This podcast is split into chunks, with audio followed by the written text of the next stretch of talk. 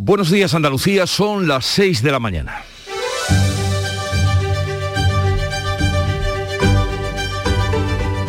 Despierta tu mente, descubre la realidad.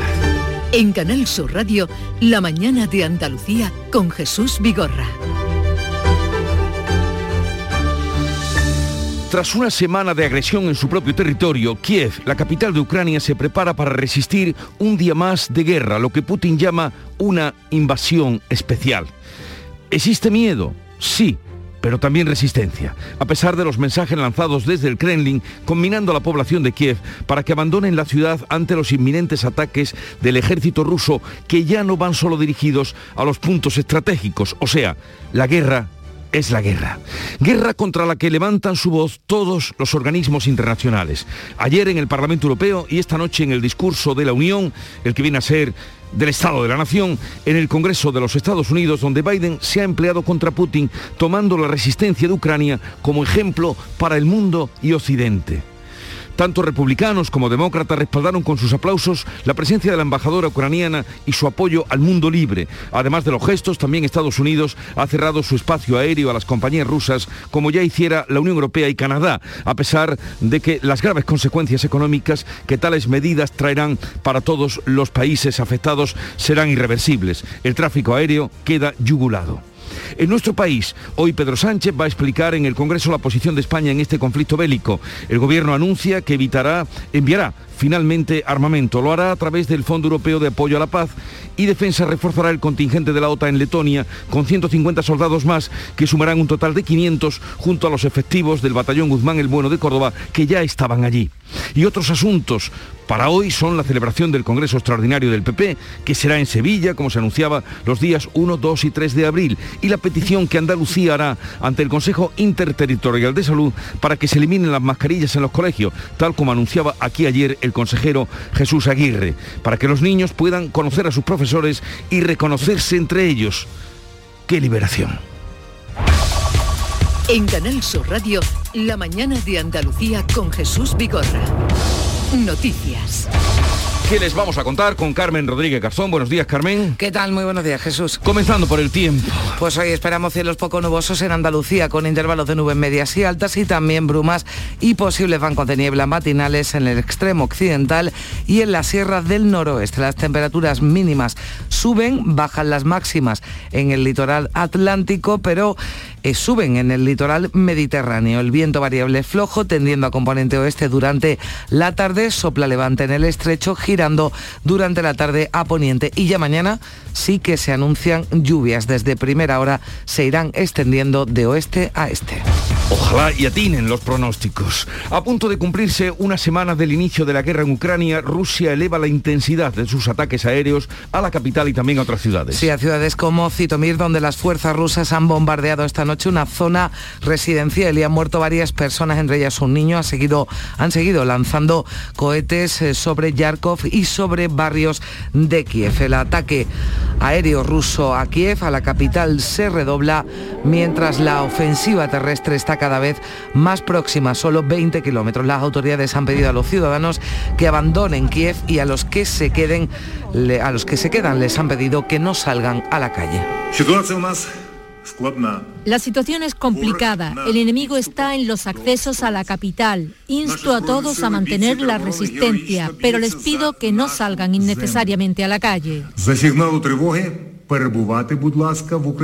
Moscú asegura que las ofensivas militares sobre Ucrania van a continuar hasta lograr los objetivos marcados al principio de la invasión, como protegerse, dicen, de la amenaza militar que supone Occidente para la región del Donbass. Estados Unidos anuncia el cierre de su espacio aéreo a Rusia. Es una de las principales medidas que ha anunciado Joe Biden en su discurso sobre el Estado de la Unión en un congreso lleno de banderas y colores de Ucrania. El presidente de Estados Unidos ha acusado a Putin de querer derribar los del mundo libre y amenazados a los oligarcas rusos corruptos con confiscarles sus bienes. La llamada de unidad contra Rusia ha sido clara y directa. Estados Unidos, como apuntaba, cierra su espacio aéreo a los aviones rusos, como ya ha hecho la Unión Europea, Canadá o Reino Unido. Les anuncio que nos unimos a nuestros aliados y cerramos el espacio aéreo a todos los vuelos rusos para aislar aún más a Rusia y dañar su economía. Y en nuestro país, o desde nuestro país, a las 9 de la mañana comienza en el Congreso de los Diputados el pleno monográfico sobre Ucrania con la comparecencia del presidente Pedro Sánchez. Sánchez va a reclamar unidad de acción política ante la guerra en Ucrania y va a explicar la actuación de España en este conflicto, también las medidas de apoyo que puede aprobar el Ejecutivo de cara a un impacto en la economía española. Está previsto que el presidente aclare de qué forma va a colaborar nuestro país con el envío de armamento a Ucrania. La ministra portavoz Isabel Rodríguez explicaba este martes que se va a trabajar de forma centralizada con la Unión Europea. Ha reiterado además que no hay divergencias en este asunto con Podemos, con su socio de coalición. España va a enviar armas directamente a Ucrania. Lo haremos dentro del Fondo Europeo de Apoyo a la Paz y además lo hacemos de manera muy significativa. Somos el cuarto país de la Unión que más aporta a ese fondo será la nueva coordinadora general del PP, portavoz del grupo en el Congreso, Cuca Gamarra y no Pablo Casado, la encargada de dar la réplica Pedro Sánchez. Gamarra ha mostrado el apoyo sin fisuras del PP al Ejecutivo para las medidas que resulten necesarias en este asunto. El Partido Popular precisamente ha iniciado ya su etapa de transición hasta la celebración del Congreso Extraordinario que se hará en Sevilla el primer fin de semana de abril y en el que Pablo Casado será relevado como presidente del partido. Cuca Gamarra será quien lleve las riendas del día a día hasta que haya una nueva dirección y el Valencia Esteban González Pons, que fuera vicesecretario de Comunicación con Rajoy, ahora eurodiputado, garantiza neutralidad, respeto y transparencia en un proceso que ha calificado como de reinicio. Cuando el teléfono móvil, el ordenador, en algún momento nos produce fallos, apagamos y encendemos. El Partido Popular no refundarse, pero ha llegado a un punto en el que necesita reiniciarse para seguir siendo el motor del futuro de España. Y será esta tarde cuando Alberto Núñez Feijo anuncie su decisión sobre si será candidato para liderar el PP, animado a presentarse quien quiera hacerlo. Seré respetuoso con todo ello y vuelvo a reiterar, a aquella compañera o compañero que quiera presentarse a presidente del partido es su momento y que no tengan miedo.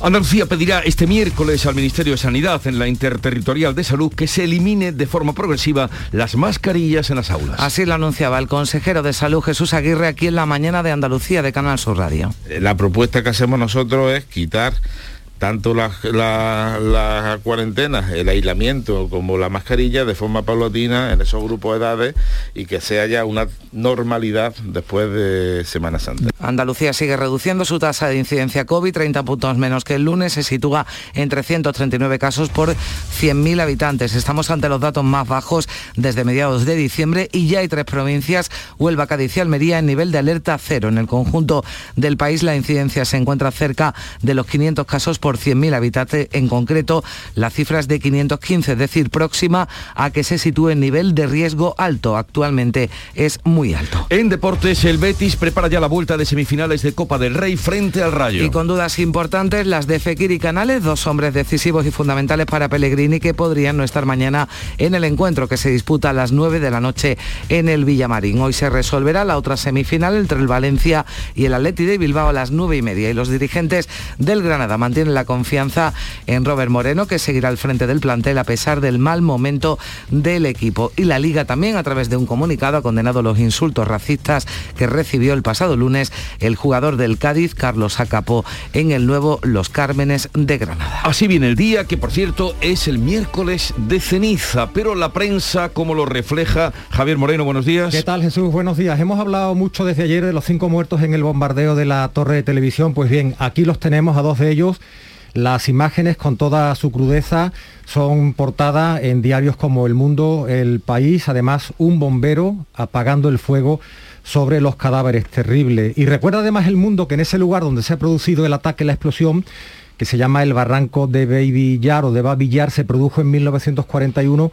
una de las mayores masacres de judíos. Allí murieron, fueron asesinados durante dos días 33.000 personas. Dice el mundo, Putin machaca Kiev para arrodillar a Zelensky a cinco columnas en el país, Putin dispara a objetivos civiles. También titular a toda página de diario ABC, Rusia advierte a los civiles que abandonen Kiev, aunque ABC apuesta en su imagen de portada por otro asunto, por la Junta Directiva del Partido Popular que se celebraba ayer. El adiós a Casado no aplaca a Ayuso, es un asunto que llevan también todas las portadas. Se ven las ganas de normalidad y de salir de la pandemia que tenemos todos, ya lo comentabas tú al principio del, del informativo, en las portadas de la prensa de Andalucía, por ejemplo, en el diario de Sevilla y en todo el grupo Yolí el final del uso obligatorio de la mascarilla empezará en el colegio. La Junta quiere que después de Semana Santa no haya que ponérsela en las aulas. Eso los diarios del grupo Yolí. Y los de Bocento, leemos por ejemplo en Ideal de Jaén, Sanidad elimina las cuarentenas en caso de contacto estrecho con un positivo de COVID desde el 5 de marzo. La medida acordada por las comunidades y el gobierno afectará sobre todo a los colegios. Una imagen también recurrente, la vemos en la prensa cada vez que hay una huelga de basuras en una ciudad importante, pues en Diario de Cádiz, la basura inunda el puerto, el puerto de Santa María. Las bolsas sin recoger ya impiden el normal paseo por las calles de la ciudad. De hecho, vemos a una señora empujando el carrito de, de un niño lo hace por la calzada, por la carretera, porque la acera está llena de bolsas de basuras por las que no puede transitar. En Córdoba ya lo tenemos aquí, las consecuencias económicas, el desafío de Rusia, dice, la guerra de Ucrania provoca ya una subida de precios en Córdoba. El coste del oro aumenta un 12% y de los piensos y trigo un 10% en los primeros días de conflicto. Un último apunte en Ideal de Almería, vecinos de Pechina, atención, crean brigadas nocturnas para defenderse de los robos. Están aterrorizados por una oleada desde que se inició el año, controlan los accesos a las urbanizaciones para disuadir a los rateros. Y vamos ahora con la agenda informativa del día que ha preparado Beatriz Almeida. Buenos días, Bea. Buenos días, a las 9 vamos a conocer los datos del paro y afiliación de febrero. En enero, con el fin de los contratos de Navidad y la rebaja, la afiliación cayó mucho en todo el país y el desempleo subió en Andalucía en 19.000 personas, que es una cifra también muy alta. El presidente de la Junta viaja a Portugal en visita oficial de dos días, va al Algarve y al Alentejo. Y las diputadas de Adelante Andalucía, Teresa Rodríguez y María Gracia, junto a representantes de la plataforma Salvemos Doñana, llevan a las instituciones europeas la propuesta de reforma de regadíos en el entorno de Doñana. Ocho voluntarios sanitarios de urgencia parten desde Gelbes, en Sevilla, a Rumanía. Van en misión humanitaria para atender a los refugiados por la crisis migratoria de Ucrania. Y en la Asamblea General de la ONU se espera la aprobación de la resolución que condena la invasión rusa. Aquí Rusia no tiene poder de voto. Dos citas culturales en Málaga. Comienza el Festival Literario de América y Europa Escribidores. Participan el premio Nobel Mario Vargas Llosa y el escritor rumano Mirka Kartarescu, creo que se pronuncia así, que me perdone si no es así. No podemos ayudarte en esto. Y, y, Juan Antonio Vigar, director del Festival de Cine en Español de Málaga, va a presentar la programación y los contenidos de la vigésimo quinta edición de ese festival. Bien, y la mañana comenzó, como siempre, con el Club de los Primeros, animado por Charo Padilla. ¿Qué te has encontrado hoy, Charo? Buenos días. Buenos días. Pues mira, los miércoles siempre me gusta dedicarlo, a prestarle atención a los transportistas. Hoy hemos hablado con una mujer, Marga, está ahora mismo por eh, Francia, eh, camino de Bélgica, llevando un trailer de brócoli. Qué rico los brócolis. ¿eh? Así rapidito. a esta hora no sé. Y después no, nos hemos, pues yo, pues, yo, yo de las 3 de las 3 mañana ya tengo ganas de, en fin. Eh, eh, luego hemos estado en Córdoba con Sofía. Sofía es eh, ama de casa, madre, trabajadora y opositora. Se levanta de lunes a domingo a las 5 de la mañana porque tiene una oposición de aquí a 15 días Estudia las dos o tres primeras horas por la mañana, levanta a la niña, la lleva al colegio, se va a trabajar, vuelve a las tres de la tarde, niña eh, con las actividades, después echa otro ratito para estudiar y se acuesta y otra vez vuelve a empezar. una cosa que a mí me llama Hombre, si algo tiene bueno a las 5 de la mañana es que en ese momento hay silencio total, ¿no? Claro, te da tiempo en, casa, ¿no? en fin, vamos a seguirla porque tiene la oposición en 15 días. Ah, está y, bien, está bien. A ver, qué, a ver cómo sale. La vida es dura, suerte, suerte. Charo. La vida, sí, sí. Luego, la vida la, luego dura. los oyentes le han animado muchísimo. Estupendo. Eh, pues nosotros, un poco de música de Sergio Dalma que nos llega de Canal Fiesta Radio, por amor a la vida o por la lucha de la vida, y Sergio Dalma canta por amor al arte. Trataré de amarte por amor al arte, sin que debas darme nada de tu parte. Me iré conformando con simples detalles que de tan pequeños no, no percibe nadie Les adelantamos sobre esta melodía que hoy vamos a contrastar esta idea de la Consejería de Salud y petición de ir quitando las mascarillas con un catedrático de inmunología. Nos ha asistido muchas veces Ignacio Molina de la Universidad de Granada a ver qué le parece esa Y a ver qué le parece, porque llevamos situación. muchos días hablando, ya se aprobó ayer por parte de la Comisión de Salud Pública sobre la eliminación de las cuarentenas para los contactos estrechos de positivos. Pero atención, porque ya se estaría planteando al menos reducir las cuarentenas también para los contagiados, que esas se mantienen, que no nos equivoquemos. Son de siete días para las personas que confirmen un contagio positivo de COVID, pero se podría estudiar y estaría ya encima de la mesa reducir, como han hecho otros países, esos días de aislamiento. Pues a ver qué opinan los expertos y los que saben y los que cuidan de nuestra salud. Eh, también vamos a estar pendientes, como no, de las 9 de la mañana, comparecencia de Pedro Sánchez en el Congreso de los Diputados. Hoy es primer miércoles de mes y hablaremos de la energía de Andalucía con Jorge Morales de la Abra, eh, en abierto para que ustedes pregunten lo que quieran. Citan con el juez Emilio Calatayú. A partir de las 11 de la mañana va a visitarnos la experta Ángela Quintas. No sé si has oído hablar de ella o has seguido sus instrucciones como experta en alimentación. Y ahora viene con un libro, ¿Por qué me duele la tripa? Se pregunta. ¿Qué hacemos mal?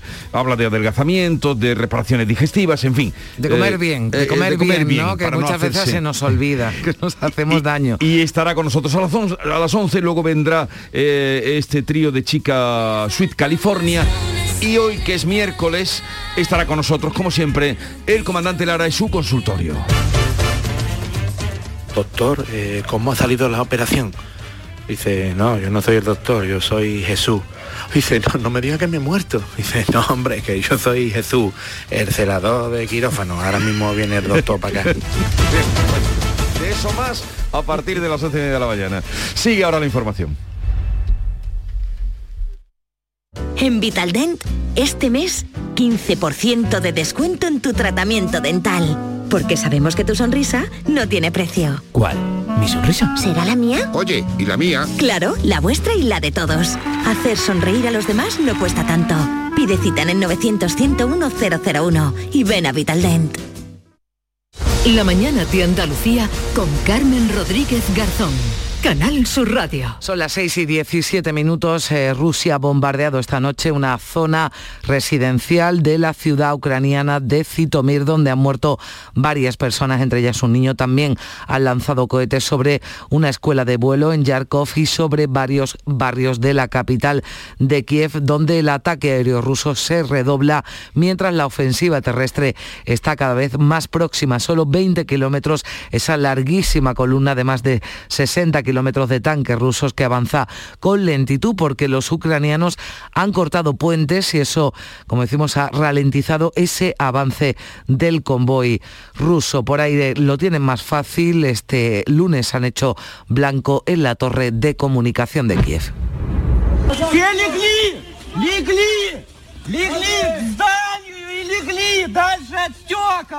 Así reaccionaban ciudadanos de Kiev al ataque de la torre de televisión que ha dejado al menos cinco muertos y también ha dejado a la capital sin comunicaciones. Hoy se espera de nuevo una segunda ronda de negociaciones mientras continúa esa ofensiva, incluso se eleva esa ofensiva rusa, se espera una segunda ronda de negociaciones entre delegaciones rusas y ucranianas en un lugar no determinado, tras la que tuvo lugar el lunes y en la que hubo tímidos avances. Ucrania ha pedido a China que medie, ha pedido a China su mediación y China reitera su apoyo a la integridad de Ucrania, se ofrece a trabajar por el fin del conflicto. Desde Estados Unidos, Joe Biden pronunciaba esta madrugada su discurso sobre el Estado de la Unión en un hemiciclo, en un congreso lleno de banderas de Ucrania. Comenzó dirigiéndose precisamente a Ucrania, a los que ha ofrecido apoyo, y a Rusia, a Putin, lo ha acusado de querer derribar los cimientos del mundo libre y ha amenazado a los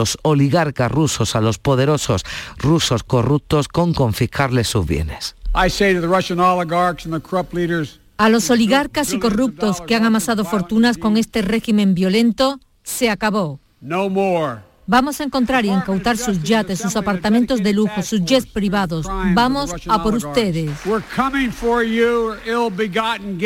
La llamada de unidad contra Rusia ha sido clara y directa por parte de Biden. Estados Unidos ha anunciado que cierra su espacio aéreo a los aviones rusos, como ha hecho ya la Unión Europea, Canadá o el Reino Unido. Putin está ahora más solo que nunca, ha dicho el presidente estadounidense. La OTAN de momento asegura que no va a intervenir, insiste en que no va a intervenir militarmente en Ucrania.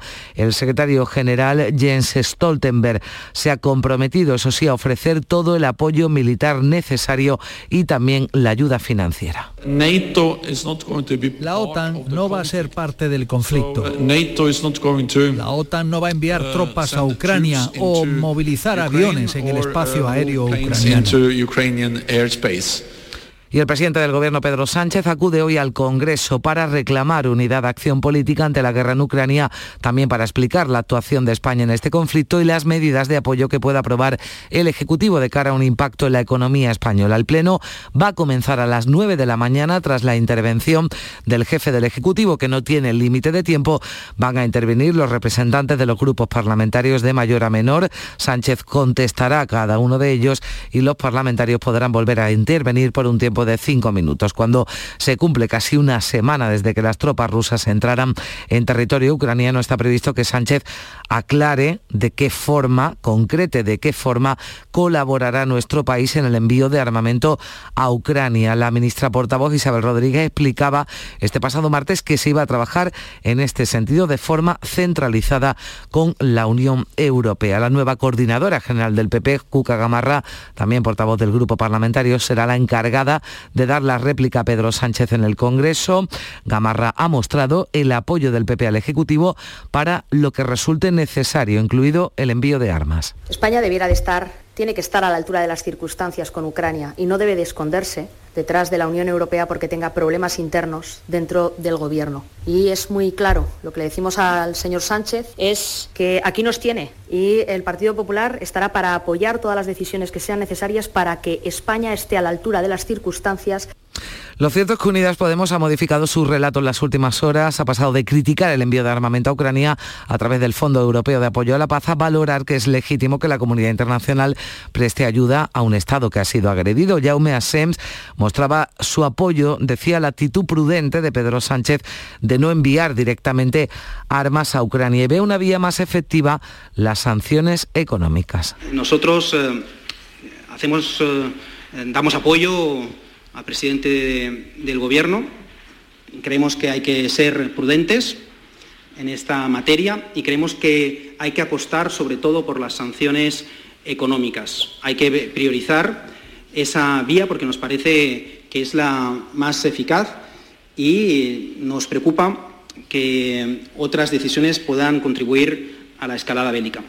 Y en el Parlamento Europeo condena expresa la invasión de Rusia en Ucrania en la sesión extraordinaria que se celebraba este martes y en la que también participaba por videoconferencia el presidente ucraniano Zelensky. En un emotivo mensaje que ha levantado los aplausos de los eh, diputados ha vuelto a pedir que no dejen solos a su pueblo. Ha pedido formalmente entrar a formar parte de la Unión Europea.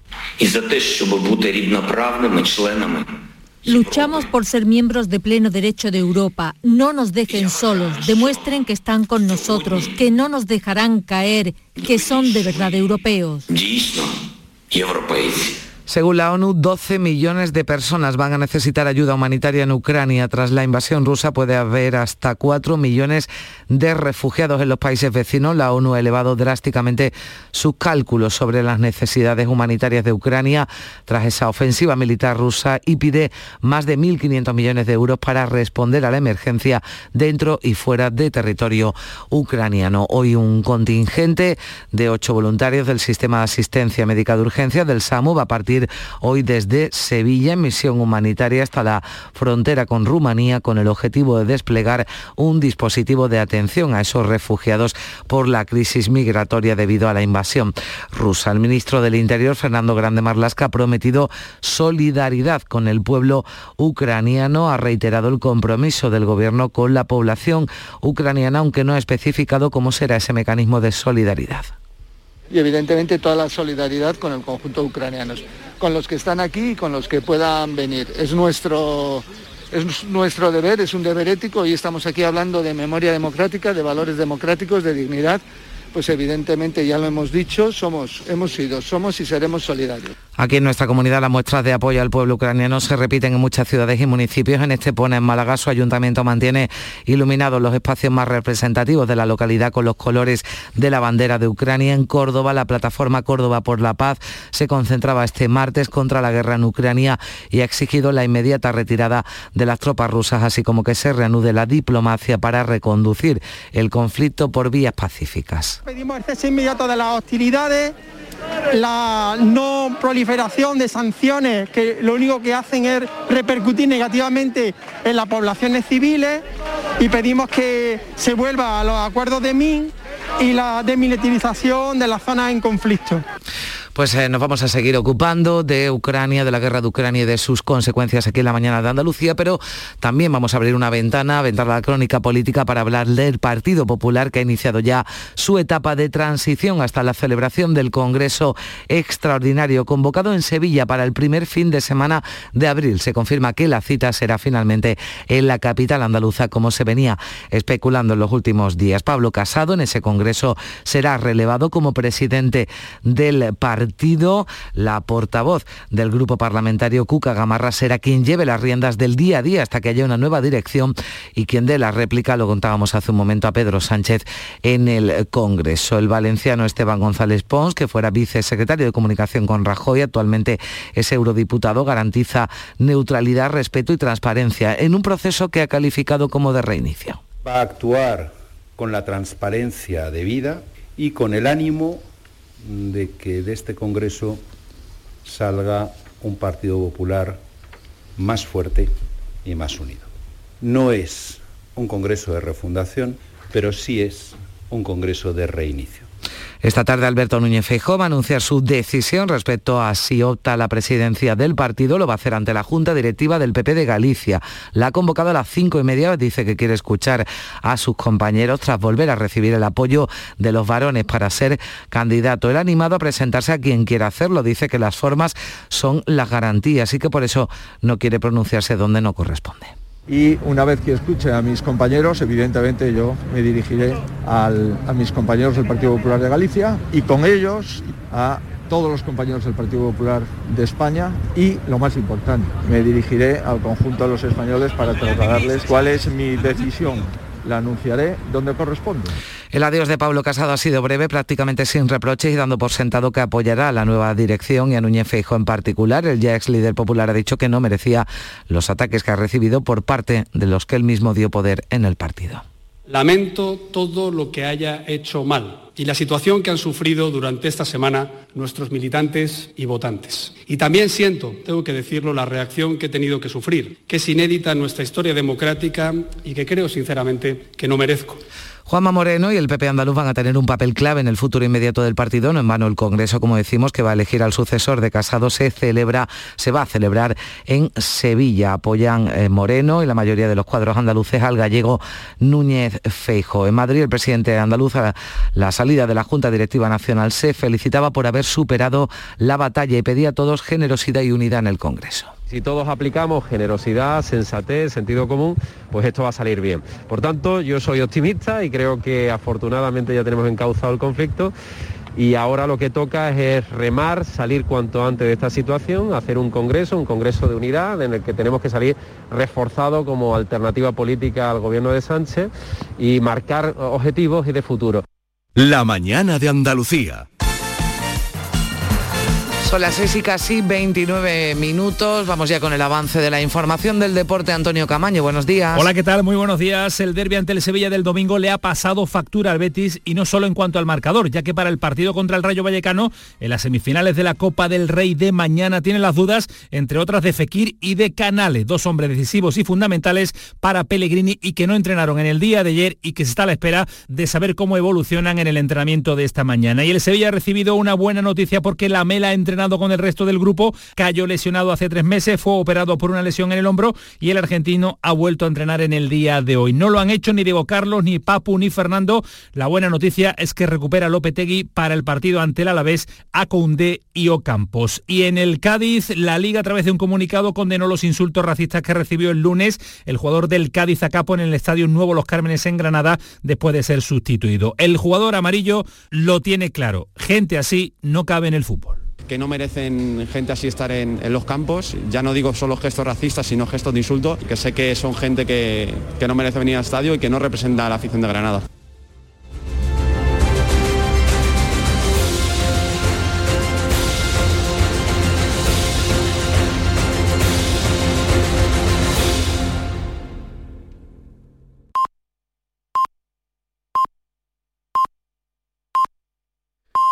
Andalucía son ya las seis y media de la mañana. La mañana de Andalucía con Jesús Vigorra.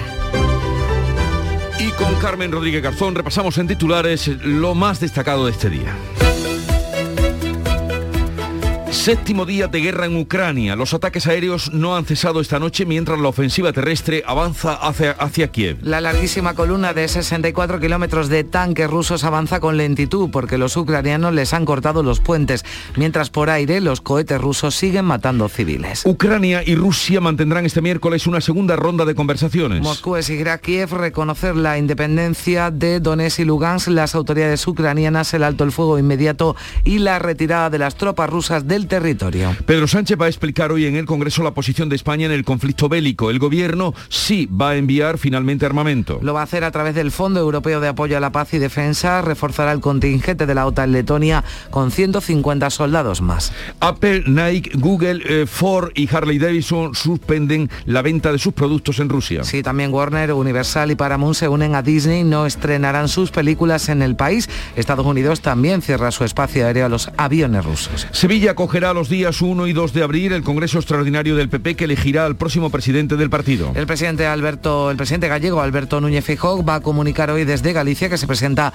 a candidato para suceder a Pablo Casado. Andalucía notifica cinco muertes por COVID en la última jornada. España 473 desde el viernes. Mejoran todos los indicadores de la pandemia. Almería, Cádiz y Huelva pasan a nivel cero de alerta. Las demás provincias permanecen en nivel 1 y Salud elimina limitaciones a las visitas y salidas en residencias y centros de día. Fin a las cuarentenas de los contactos estrechos por COVID. Desde el sábado solo tendrán que aislarse las personas contagiadas. Y la Junta llevará hoy al Consejo Interterritorial de Salud la retirada de mascarillas en los colegios. Propondrá empezar por tramos de edad de modo que tras la Semana Santa hayan desaparecido de las aulas. El Consejo de Gobierno aprueba hoy medidas de apoyo a agricultores y ganaderos frente a la falta de lluvias. Medidas, por ejemplo, que van a permitir hacer abrevaderos urgentes para el ganado. La consejera pedirá el viernes en la mesa de la sequía la exención del IBI rústico y que se compense a los ayuntamientos ayuntamientos por los pagos que no van a percibir. Airbus presenta al mundo desde Sevilla el avión del futuro, el C-295. Su tecnología permite reducir el consumo de combustible y las emisiones de CO2 entre un 20 y un 30%. La mayor parte de las piezas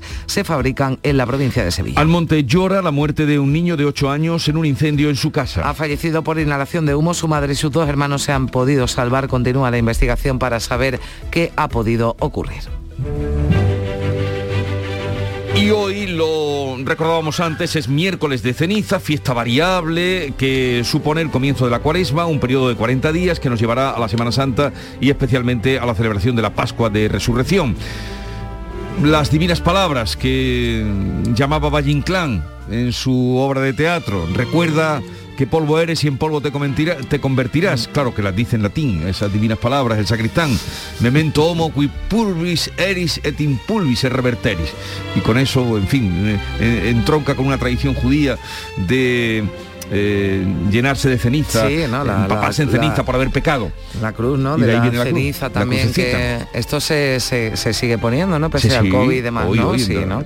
ah, bueno, los años de la se quitó, claro. sí, claro, pero se quitó, vuelve se eliminó, pero digo yo que sí, que ya todo esto, bueno, miércoles de ceniza, otro símbolo normal y otro símbolo de normalidad. Semana Santa, igual que miércoles de ceniza, siempre ha existido. Es decir, aunque llevemos dos años sin celebración, no quiere decir que no haya habido Que no haya- Semana Santa, pero ya este año parece, crucemos los dedos, que sí, que habrá. Que habrá crucecita con las cenizas. eh, pues y, de- y de- pasos en la calle. De ahí viene la tradición. Y tal día como hoy, de 1951, en Jaén se plantaban 224.000 pinos en lo que fue la primera etapa de repoblación forestal en España. Ah, la, fue la primera La primera re- etapa de repoblación forestal en España. 224.000 pinos. estarán por ahí. 1951, que habrán crecido, ya serán lo- los, que vemos cuando, no sé por qué zona exactamente, pero era la cita de hoy. Y eh, también un día ciago fue uno como este, eh, 2 de marzo del año 1963 en Sevilla, porque quedaba conmocionada la ciudad, se producía el trágico hundimiento del Colegio del Santo Ángel, que tal vez hayas oído hablar, eh, morían 29 niños sepultados, eh, bueno, morían no, 29 niños quedaron sepultados y de los cuales tres fallecieron. Fue un hecho... Se hundió, ¿no? Entonces sí, el se hundió el colegio. colegio, el Colegio del Santo Ángel. Y la cita de hoy tiene que ver con una pensadora y una gran pedagoga como María de Montessori. Hay muchos colegios que llevan además el nombre de Montessori. Decía ella, todo el mundo habla de paz, pero nadie educa para la paz. La gente educa para la competencia y ese es el principio de toda guerra. Cuando eduquemos para cooperar y seamos solidarios unos con otros, ese día estaremos educando para la paz. María Montessori. Pues hay trabajo por delante. Desde luego, con lo que está ocurriendo ahora mismo tan cerca de nosotros.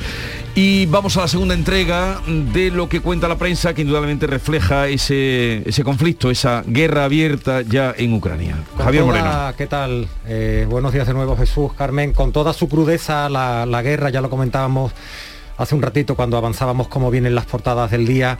En el diario El Mundo y en el País, cinco muertos en el bom- bombardeo de la torre de televisión, un asunto del que veníamos hablando desde que se produjo en el día de ayer. En la imagen como digo, muy dura, un bombero apagando el fuego en torno a estos dos cadáveres, estas personas que fallecieron en ese ataque. Dice el mundo, Putin machaca Kiev para arrodillar a Zelensky.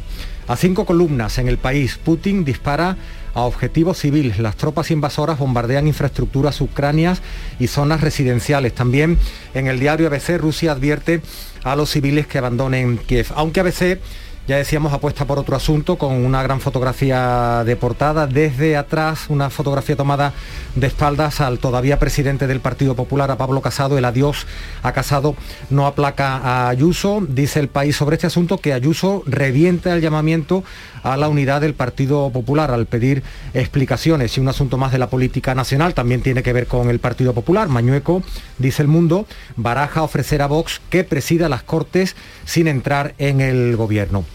Esto en la prensa nacional y en la prensa de, de Andalucía, todos los diarios del Grupo Yolío, bueno, casi todos, por ejemplo, Diario de Sevilla, repiten el mismo titular. El final del uso obligatorio de la mascarilla empezará en el colegio. La Junta quiere que después de Semana Santa no haya que ponérsela ya en las aulas. Recuerda también Diario de Sevilla, lo acabas de comentar, y esto vale para todos, para toda Andalucía para todo el mundo cristiano, miércoles de ceniza, arranca la cuaresma que anuncia una Semana Santa plena. En Ideal de Jaén, Sanidad elimina las cuarentenas en caso de contacto estrecho con un positivo de COVID. Y además cuenta este diario, un asunto ya local, que asignan ya a Jaén 29 millones de los fondos de recuperación. En Diario de Cádiz, la fotografía de portada para una huelga, la de basuras en el puerto. La basura inunda el puerto, las bolsas sin recoger ya impiden el normal paseo por las calles de la ciudad.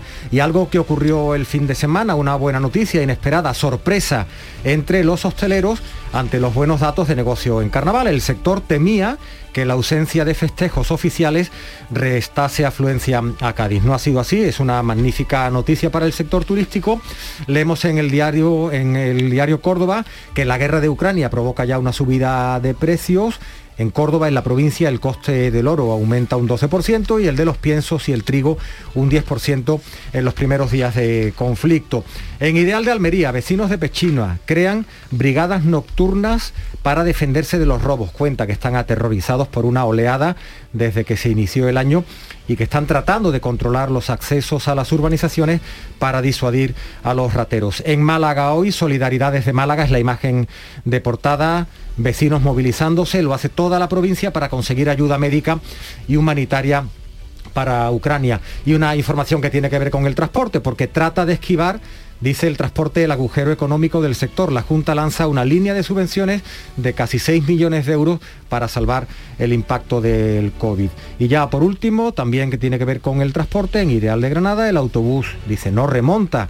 El transporte público perdió 10 millones de viajeros en 2021. Y por si te interesa, Jesús, se vende convento ¿eh? en Ideal de Granada. Indignación por la venta del inmueble de Guadix, ocupado por monjas de clausura hasta 2018 está en venta por si alguien tiene interés en Guadix. Dinero seguro que convertirán en un hotelito con encanto, que es los que ahora se están adueñando de todos esos espacios. Bien, pues eh, mm, vayan al kiosco, a pesar de que aquí les damos los apuntes de lo que trae la información, la prensa. Son las 6.40 minutos ya, sigue ahora la información en Canal Sur Radio. ¿Tienes una limpia o cualquier aparato del hogar que no funcione? En Quality Hogar somos los únicos que te lo reparamos con piezas y recambios originales. ¿Quieres cambiar tu limpia o tu vaporeta antigua por una nueva? Con Quality Hogar puedes hacerlo con las mejores condiciones y financiación. Llama ahora y pide tu presupuesto gratuito y sin compromiso. 937-078-068. 937-078-068. Aqualimpia es marca registrada de Quality Hogar, tu servicio técnico de confianza. Llámanos.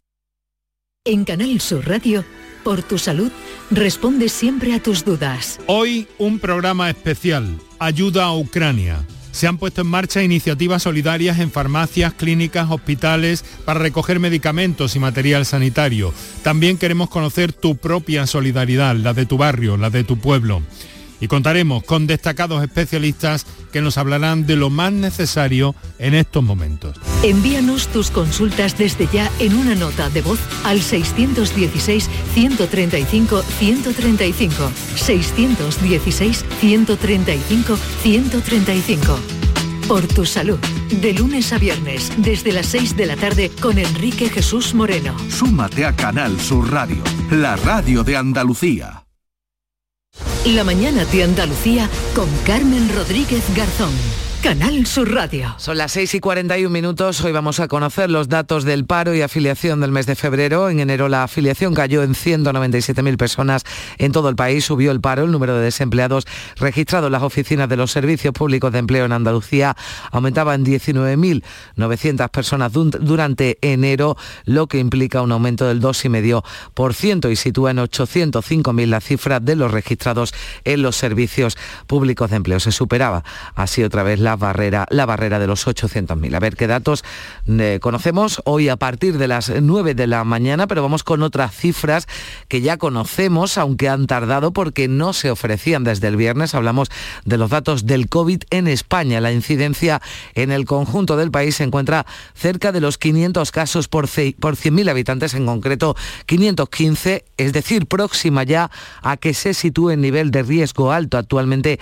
es muy alto. Ha caído la incidencia acumulada casi 100 puntos desde el viernes. Los contagios también desde ese día último en el que se ofrecieron datos han sido algo más de 58.500 y 473 nuevos fallecimientos en este periodo. Aquí en Andalucía también sigue bajando esa tasa de incidencia COVID, 30 puntos menos que el lunes, se sitúa en 339 casos por 100.000 habitantes. Se notificaron además cinco fallecidos y unos 1.100 nuevos contagios. Con estos eh, datos, con ese escenario, Andalucía va a pedir este miércoles en la reunión de la Interterritorial de Salud que las eh, comunidades, eh, que de forma progresiva, las mascarillas en el interior de los colegios vayan desapareciendo Así lo avanzaba en Canal Sur Radio el consejero de Salud Jesús Aguirre. Eh, la propuesta que hacemos nosotros es quitar tanto las cuarentenas, el aislamiento como la mascarilla de forma paulatina en esos grupos de edades y que sea ya una normalidad después de Semana Santa.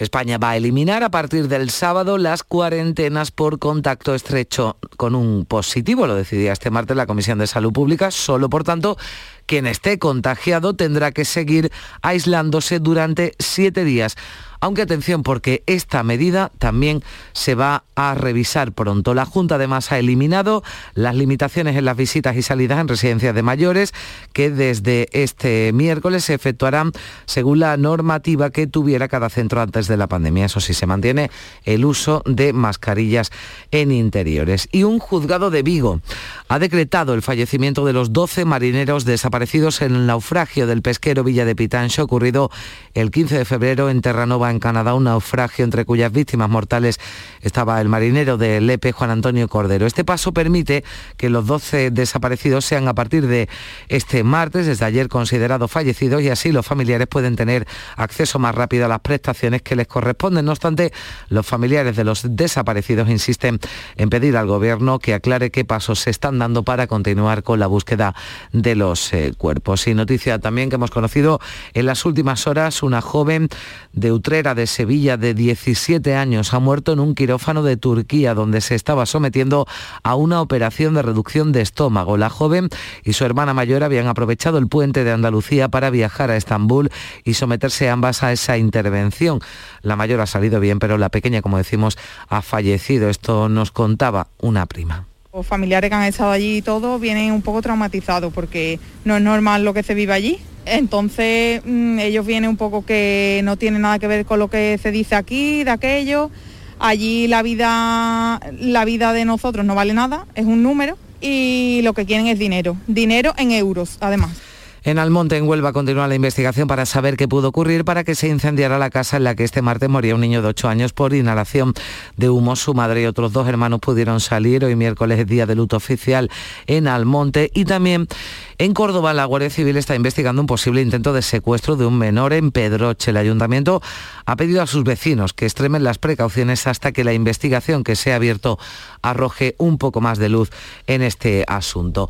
Hoy miércoles se reúne el Consejo de Gobierno de la Junta, lo va a hacer antes de que el presidente Juanma Moreno viaje a Portugal para una visita oficial de dos días a las regiones del Algarve y el Alentejo. Es el segundo viaje oficial que hace Moreno al país vecino con el que quiere seguir estrechando lazos comerciales e impulsar proyectos de forma conjunta. Y ante la más que preocupante falta de lluvias, también el Consejo de Gobierno iba a aprobar un decálogo para agricultores, decálogo de medidas para agricultores y ganaderos y también la ampliación del decreto de sequía con el que se van a poner en marcha nuevas obras. Esta semana va a ser determinante la búsqueda de soluciones para paliar esa falta de agua en el campo. El viernes el Ministerio reúne a las comunidades en la mesa de la sequía. La consejera Carmen Crespo va a solicitar reducciones del IBI rústico, entre otras medidas, al Ejecutivo Central. Que en estos momentos haya una exención del IBI rústico para los agricultores y ganaderos que están afectados por la sequía y que se compense a los ayuntamientos como ya se hizo en el año 2018, hubo una iniciativa en algunas partes de este país donde hubo esa medida específica.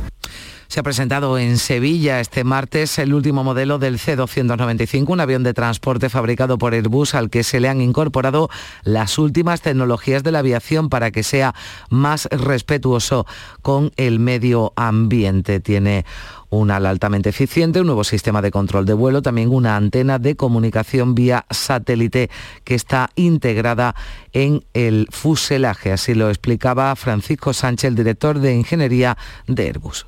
Lo que hemos intentado hacer, y aquí tenéis la realidad, es modificar el avión para ser todavía más sostenible de lo que era. Hemos hecho modificaciones estructurales y de sistemas que nos permiten un uso más eficiente del avión, reduciendo las emisiones de CO2 los ministros de Economía de la Unión Europea se van a reunir este miércoles, lo van a hacer en un encuentro extraordinario en el que van a abordar el impacto del avance militar ruso en Ucrania para las economías europeas y sus empresas. Insistía este martes la vicepresidenta primera Nadia Calviño en que todos los análisis apuntan a que España es el país de la Unión Europea menos expuesto al impacto económico de la guerra de Ucrania, aunque asume que sí va a ser significativo el impacto en los precios de la energía, aunque hoy el precio de la electricidad baja algo algo, más de un 1,7% con respecto al de este martes, pero será muy alto, 254 euros por megavatio hora. No solo el precio de la electricidad, la escalada de precios se nota en muchos productos de consumo, especialmente en los esenciales, en la cesta de la compra. Ya saben que el dato adelantado del IPC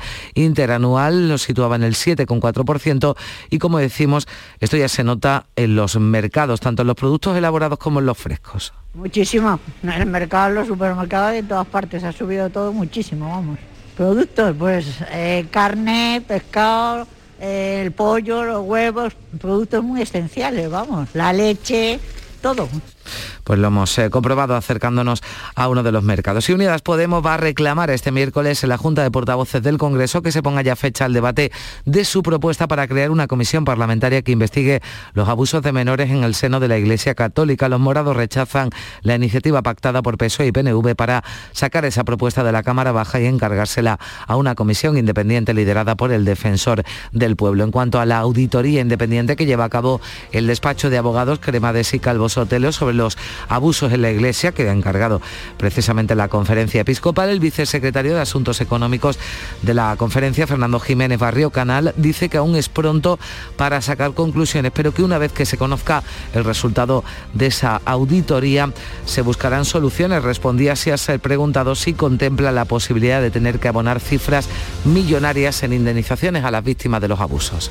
Vamos a dejar trabajar a, esa comisión, vamos a dejarles tranquilos, que puedan investigar a fondo, que puedan investigar con todos los criterios que se han establecido y desde luego en el momento que lleguen a las conclusiones pues habrá que afrontarlas porque para eso se ha hecho. ¿eh? Ahora mismo todavía estamos empezando. Así hemos llegado a las 7 menos 10 minutos en Canal Sur Radio y en RAI. Se quedan ahora con la información local. En la mañana de Andalucía de Canal Sur Radio, las noticias de Sevilla. Con Pilar González. Hola, buenos días. Sevilla mantiene el nivel de alerta 1 en toda la provincia por el COVID, a pesar de tener la incidencia más baja de toda Andalucía. En este miércoles estamos también pendientes de los turistas sevillanos que hoy llegarán de Rusia. Tenemos el cielo con intervalos de nubes medias y alta, viento variable flojo. Las temperaturas suben. La máxima prevista es de 24 grados en Écija, 23 en Sevilla y 22 en Lebrija y Morón. A esta hora 11 grados en la capital.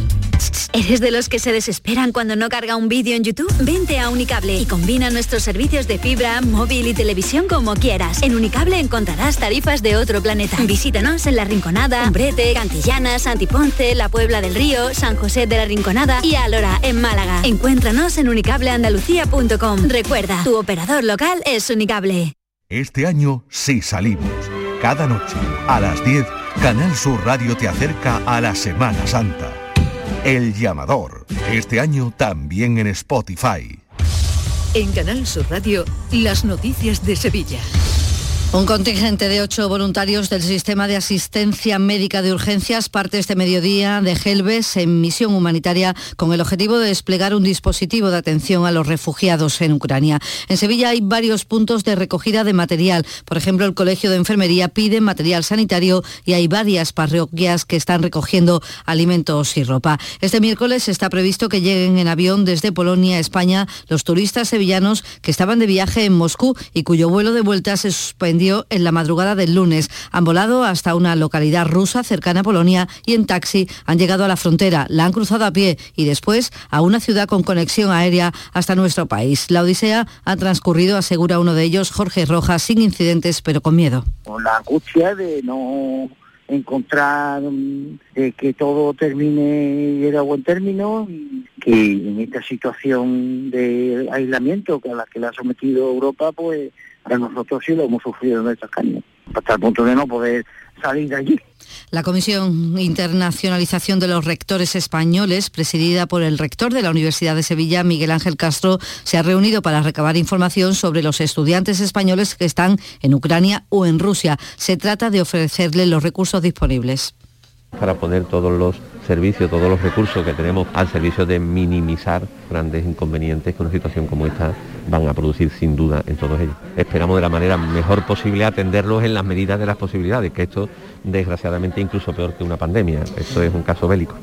Y cambiamos radicalmente de asunto. Se ha presentado aquí en Sevilla, en la factoría de Airbus San Pablo, a nivel mundial, el último modelo del C-295, un avión de transporte con las últimas tecnologías de la aviación. Necesitarán menos carburante, harán menos ruido al despegar y las emisiones de CO2 se reducirán un 43% y un 70% de óxido de nitrógeno. La mayor parte de las nuevas piezas se han fabricado en Sevilla y desde aquí también se han llevado a cabo los vuelos de prueba que la aeronave ha superado con éxito en los últimos meses. Lo explica la directora de tecnología de Airbus, Belén García. Este demostrador, la fabricación eh, se ha hecho aquí, se ha hecho en Sevilla, todas las modificaciones.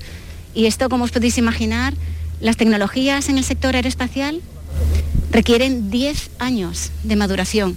Empresarios y sindicatos han unido sus fuerzas para evitar que la empresa Santa Bárbara en Alcalá de Guadaire, dedicada a la fabricación de vehículos blindados, se lleve la producción a Asturias. Trabajadores y patronal se van a reunir el próximo lunes con la ministra de Defensa. El presidente de los empresarios sevillanos, Miguel Rus, ha destacado la necesidad de mantener y ampliar el tejido empresarial para que produzca al menos el 20% del PIB de la provincia. Necesitamos todo el apoyo que sea necesario para la industria, facilitar ya no solo las industrias, que vengan nuevas industrias, sino para mí siempre es mucho más importante las que están, ayudarles a que se mantengan y a que crezcan en inversión y en empleo. Y la compañía Air Nostrum recupera a partir de hoy las 13 conexiones entre Sevilla y Valencia a la semana que tenía antes de la pandemia. 6 de la mañana y 54 minutos. Compra en tu barrio, compra en Triana y date una alegría. En la Asociación de Comerciantes de Triana hemos preparado para ti grandes sorpresas y regalos, como los 1.500 euros que repartimos en cheques de consumo. Compra en Triana y date una alegría. Promueve Asociación de Comerciantes de Triana. Financia Ayuntamiento de Sevilla. Porque realizar una obra eficaz y eficiente en Sevilla es posible. Revesan. Contamos y trabajamos con arquitectos, administradores de fincas y para particulares, llevando a cabo sus proyectos con la calidad y seriedad que nos caracteriza. Contáctenos en revesan.es. Revesan, transformando Sevilla. Las noticias de Sevilla. Canal Sur Radio. Hablamos ya de coronavirus porque todos los distritos sanitarios de Sevilla se mantienen en el nivel 1 de alerta por COVID. Salud solo ha sumado 64 contagios en los últimos tres días y un fallecido. La incidencia ha bajado a 261 casos por 100.000 habitantes. Con esta situación, el consejero de Salud Jesús Aguirre espera que tanto la Semana Santa como la feria se puedan celebrar con las mínimas restricciones. Posiblemente no habrá ninguna restricción más que la de mascarilla en la bulla, como he dicho antes, y las precauciones propias y a lo mejor en costaleros eh, una prueba previa para tranquilidad de los demás que van debajo del paso y yo creo que poquita cosa más. Lo decía aquí en Canal Sur Radio, las mascarillas en los colegios se empezarán a eliminar después de Semana Santa. Y la policía local ha reconstruido el accidente de tráfico en el que falleció una menor de 16 años al chocar el vehículo en el que iba contra una farola en una rotonda de la isla de la Cartuja en la capital. Los agentes han realizado mediciones para estudiar la velocidad del coche y si hubo o no frenada. La niña iba sentada sobre su hermano en el asiento delantero del copiloto y el conductor que está en libertad superaba la tasa de alcohol. También la Policía Nacional ha detenido en la estación de autobuses de Alicante a un joven de 28 años acusado de atropellar a finales de enero en la ronda del Tamarguillo a un motorista y darse a la fuga. El conductor del ciclomotor resultó herido grave y el detenido tiene una treintena de antecedentes y utiliza identidades falsas. Según el portavoz policial Juan Magalviz, en la investigación ha sido determinante la colaboración ciudadana y también la grabación que hizo un taxista. El conductor del vehículo se dio la fuga, pero los hechos fueron grabados por la cámara del coche de un taxista que comenzó a perseguir al vehículo implicado en los hechos. El coche figuraba como sustraído en una empresa de alquiler de Madrid desde el pasado mes de noviembre. Y a esto añadimos que la policía local también ha detenido a un conductor de 18 años por saltarse un semáforo en rojo en la confluencia de Luis Montoto con la Boaira, estando a punto de embestir a un patrullero. Ocurría a las cinco y media de la madrugada del sábado tiene solo cinco meses de antigüedad del carnet de conducir. Y una joven de Utrera de 17 años ha muerto en un quirófano de Turquía, donde se estaba sometiendo a una operación de reducción de estómago. Se había ido también con su hermana en este puente de Andalucía. La hermana está bien, también resultó, se hizo también la operación, pero ella ha fallecido, lo cuenta una prima. Los familiares que han estado allí y todo vienen un poco traumatizados porque no es normal lo que se vive allí. Ellos vienen un poco que no tienen nada que ver con lo que se dice aquí, de aquello.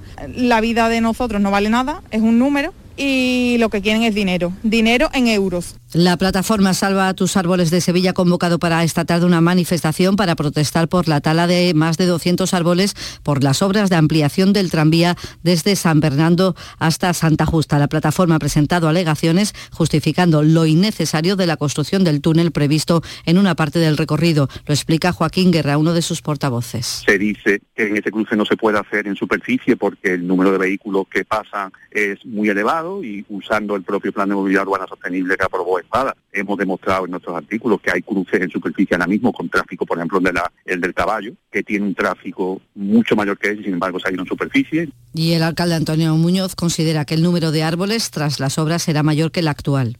Se trata de configurar un corredor verde, de, hacer un espacio mucho más sostenible, con menos coches, con más espacio para el peatón, con más sombra y más árboles. Por tanto, yo desde el punto de vista del balance medioambiental de esa obra estoy tranquilo. Y el Ayuntamiento de Sevilla ha aprobado una resolución urgente para rescindir el contrato para el centro de alta tolerancia que estaba previsto abrir en el polígono Itasa, en el Cerro del Águila, donde los vecinos se oponían. El servicio seguirá ofreciéndose desde el hogar Virgen de los Reyes. Deportes, Antonio Camaño. Hola, ¿qué tal? Muy buenos días. El derbi ante el Sevilla del domingo le ha pasado factura al Betis y no solo en cuanto al marcador, ya que para el partido contra el Rayo Vallecano, en las semifinales de la Copa del Rey de mañana, tiene las dudas, entre otras, de Fekir y de Canales, dos hombres decisivos y fundamentales para Pellegrini y que no entrenaron en el día de ayer y que se está a la espera de saber cómo evolucionan en el entrenamiento de esta mañana. Y el Sevilla ha recibido una buena noticia porque la Mela ha entrenado con el resto del grupo hace más de tres meses que cayó lesionado y parece incluso que podría llegar al partido del viernes ante el Alavés. A esta hora tenemos 9 grados en Almensilla, 9 también en Benacazón, 8 grados en Guadalcanal y 11 grados en Sevilla.